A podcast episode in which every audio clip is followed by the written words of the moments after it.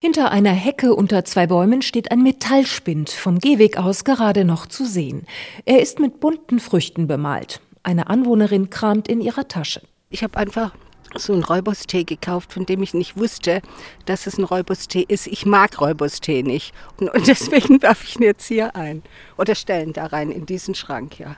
Drinnen liegen schon eine Tafel Schokolade, Zartbitter und drei Tüten Brötchen.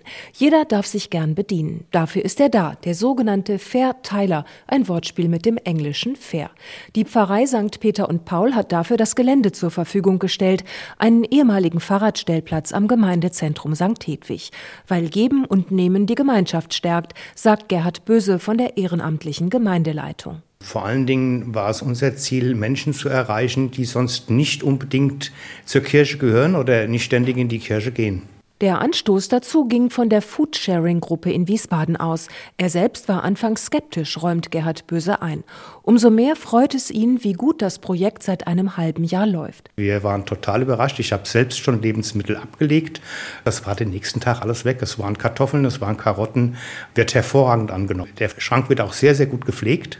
Dafür sorgt die Foodsharing-Initiative. Es ist später Nachmittag. Eine junge Frau ist gerade dabei, den Metallspind auszuwischen. Sie macht das jeden Donnerstag, möchte ihren Namen aber lieber für sich behalten. Ich kontrolliere gerade, ob er halt eben sauber ist, ob verdorbene Lebensmittel da sind und muss dann eben abzeichnen, dass ich da war. Auf ihrem Handy zeigt sie mir ein Foto davon, wie bunt der Verteilerschrank am Vormittag aussieht. Ehrenamtlich klappern die Foodsharing-Mitarbeiter Supermärkte und Bäckereien ab, um Lebensmittel zu Bergen, die am Vorabend aussortiert wurden. Bananen hier sind noch voll super. Und die Brötchen sind alle abgepackt, Tomaten, Äpfel, verschiedene Salatköpfe, Kräuter verschiedenster Art. Nur kein Fleisch oder Fisch, nichts leicht Verderbliches. Auch Alkohol ist tabu im Verteiler. Bis zum Mittag ist dann meist alles wieder weg. Junge Familien greifen zu, die ihre Kinder hier in St. Hedwig zur Kita bringen, aber auch ältere Anwohner. Viele müssen hier am Gräselberg jeden Cent zweimal umdrehen. Wir kommen auch immer gucken, ob da vielleicht noch, noch ein Apfel dabei ist, gell, den man dann so auf dem Weg nach Hause essen kann.